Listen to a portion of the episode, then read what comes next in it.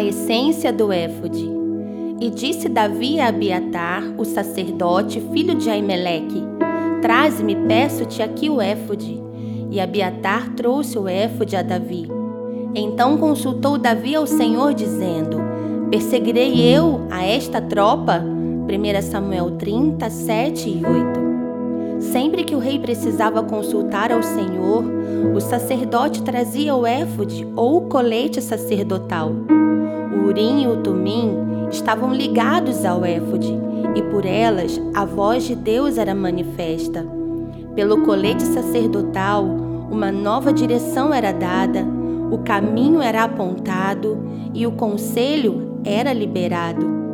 O éfode era como uma túnica, e este era preso ao corpo por um cinto, cobrindo as costas e o peitoral. Era o cinto da verdade, e a verdade sempre anda apegada, amarrada à voz do trono. O corpo é a igreja, a verdade é a palavra, e o éfode precisa ser eu, um instrumento que nasceu no coração de Deus e foi dado ao corpo com a capacidade de carregar a voz do Espírito.